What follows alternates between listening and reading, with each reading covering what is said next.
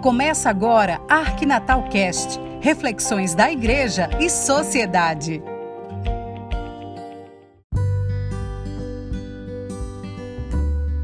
Olá, tudo bem com você? Já estamos no segundo mês de 2021 e espero que 2020 não tenha sido tão ruim para você como foi para as famílias de cerca de 230 mil brasileiros e brasileiras que perderam a vida para o coronavírus. Um inimigo quase letal quanto invisível que encontrou visibilidade na ignorância dos negacionistas. Aquilo que foi denominado de uma gripezinha era, na verdade, uma pandemia. Agora, porém, quase um ano depois desses primeiros casos no Brasil, brilha um raio de esperança começa a aplicação de vacinas realmente eficientes contra a Covid-19, ao contrário de outros medicamentos indicados pelo chefe de Estado brasileiro sem eficácia científica comprovada. Mas ainda não é tempo de relaxar.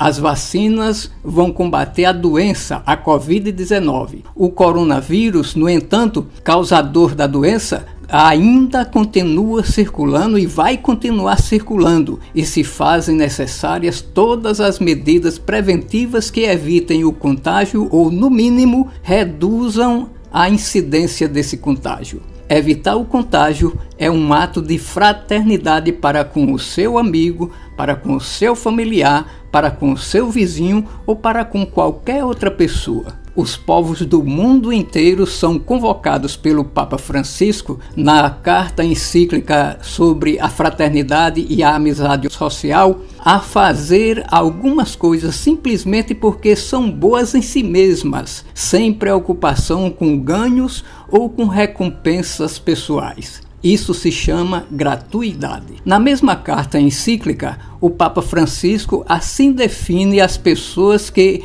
não são capazes de viver a gratuidade. Quem não vive a gratuidade fraterna transforma a sua existência em um comércio cheio de ansiedades. Está sempre medindo aquilo que dá e o que recebe em troca. Em seguida, o Santo Padre afirma: em contrapartida, Deus dá de graça, chegando ao ponto de ajudar mesmo os que não são fiéis e faz nascer o sol sobre bons e maus, como escreve o evangelista Mateus no capítulo 5, versículo 45.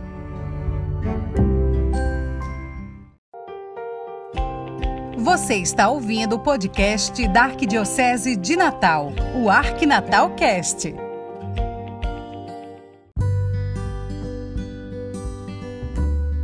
É exatamente esse ensinamento de Jesus citado pelo Papa Francisco no Evangelho de Mateus, que diz: quando deres uma esmola, não saiba a tua mão esquerda o que faz a direita, de modo que a tua esmola fique em segredo. O Papa nos lembra que todos nós recebemos a vida de graça. De igual modo, todos podemos dar sem esperar recompensa, fazer o bem sem pretender outro tanto da pessoa que nós ajudamos. E mais uma vez, o Santo Padre lembra o ensinamento de Jesus conforme está escrito pelo evangelista evangelista Mateus: De graça recebestes, de graça dai. Jesus Cristo foi e continua sendo um ser revolucionário na vida de cada uma das pessoas, na vida de toda a humanidade. Só os estultos não percebem. Os ensinamentos que Jesus deixou perduram e continuam a perdurar através dos milênios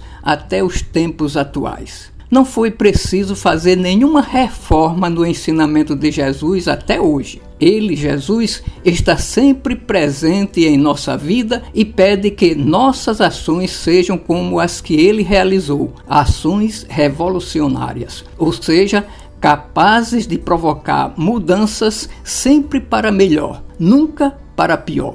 Pense nisso. Uma boa reflexão para você com saúde e paz e bom relacionamento com todas as pessoas e com Deus, o nosso Criador. Voltamos na próxima semana, se Deus quiser.